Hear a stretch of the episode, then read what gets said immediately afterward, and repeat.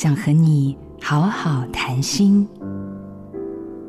华人对于人事物通常喜欢用减分的做法，例如这个价格不够便宜，扣一分。凡事认为都有进步的空间，但西方人经常用加分的思维，比如说他觉得食物好吃，加一分；服务态度不错，又加一分。这个永远还有进步的空间，这样的思维是不是也经常在你的脑袋里头发生呢？我们可以做一个小小的对话练习。假设下属来告诉你：“我这次的业绩达标了耶。”你可以说：“达标了呀。”这次你做了什么不一样的事吗？找到一个人的正向，并且不对结果做出评价。成长型思维在对话的时候尤其重要，在语言上做一点点修正，就可以逐渐改变这样的思维。例如，你说的我听不懂，改成是。我还没理解你的意思，你的意思是，例如，我不想再失败了，可以改成，嗯，我还在尝试，只是还没成功而已。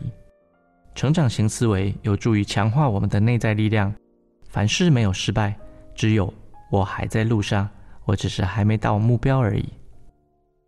沟通是一条由内向外的道路，我是李崇义，陪你开启冰山对话，做自己的主人。找回你的心，印心电子真心祝福。好家庭联播网，中部地区古典音乐台 FM 九七点七，北部地区 Bravo FM 九一点三。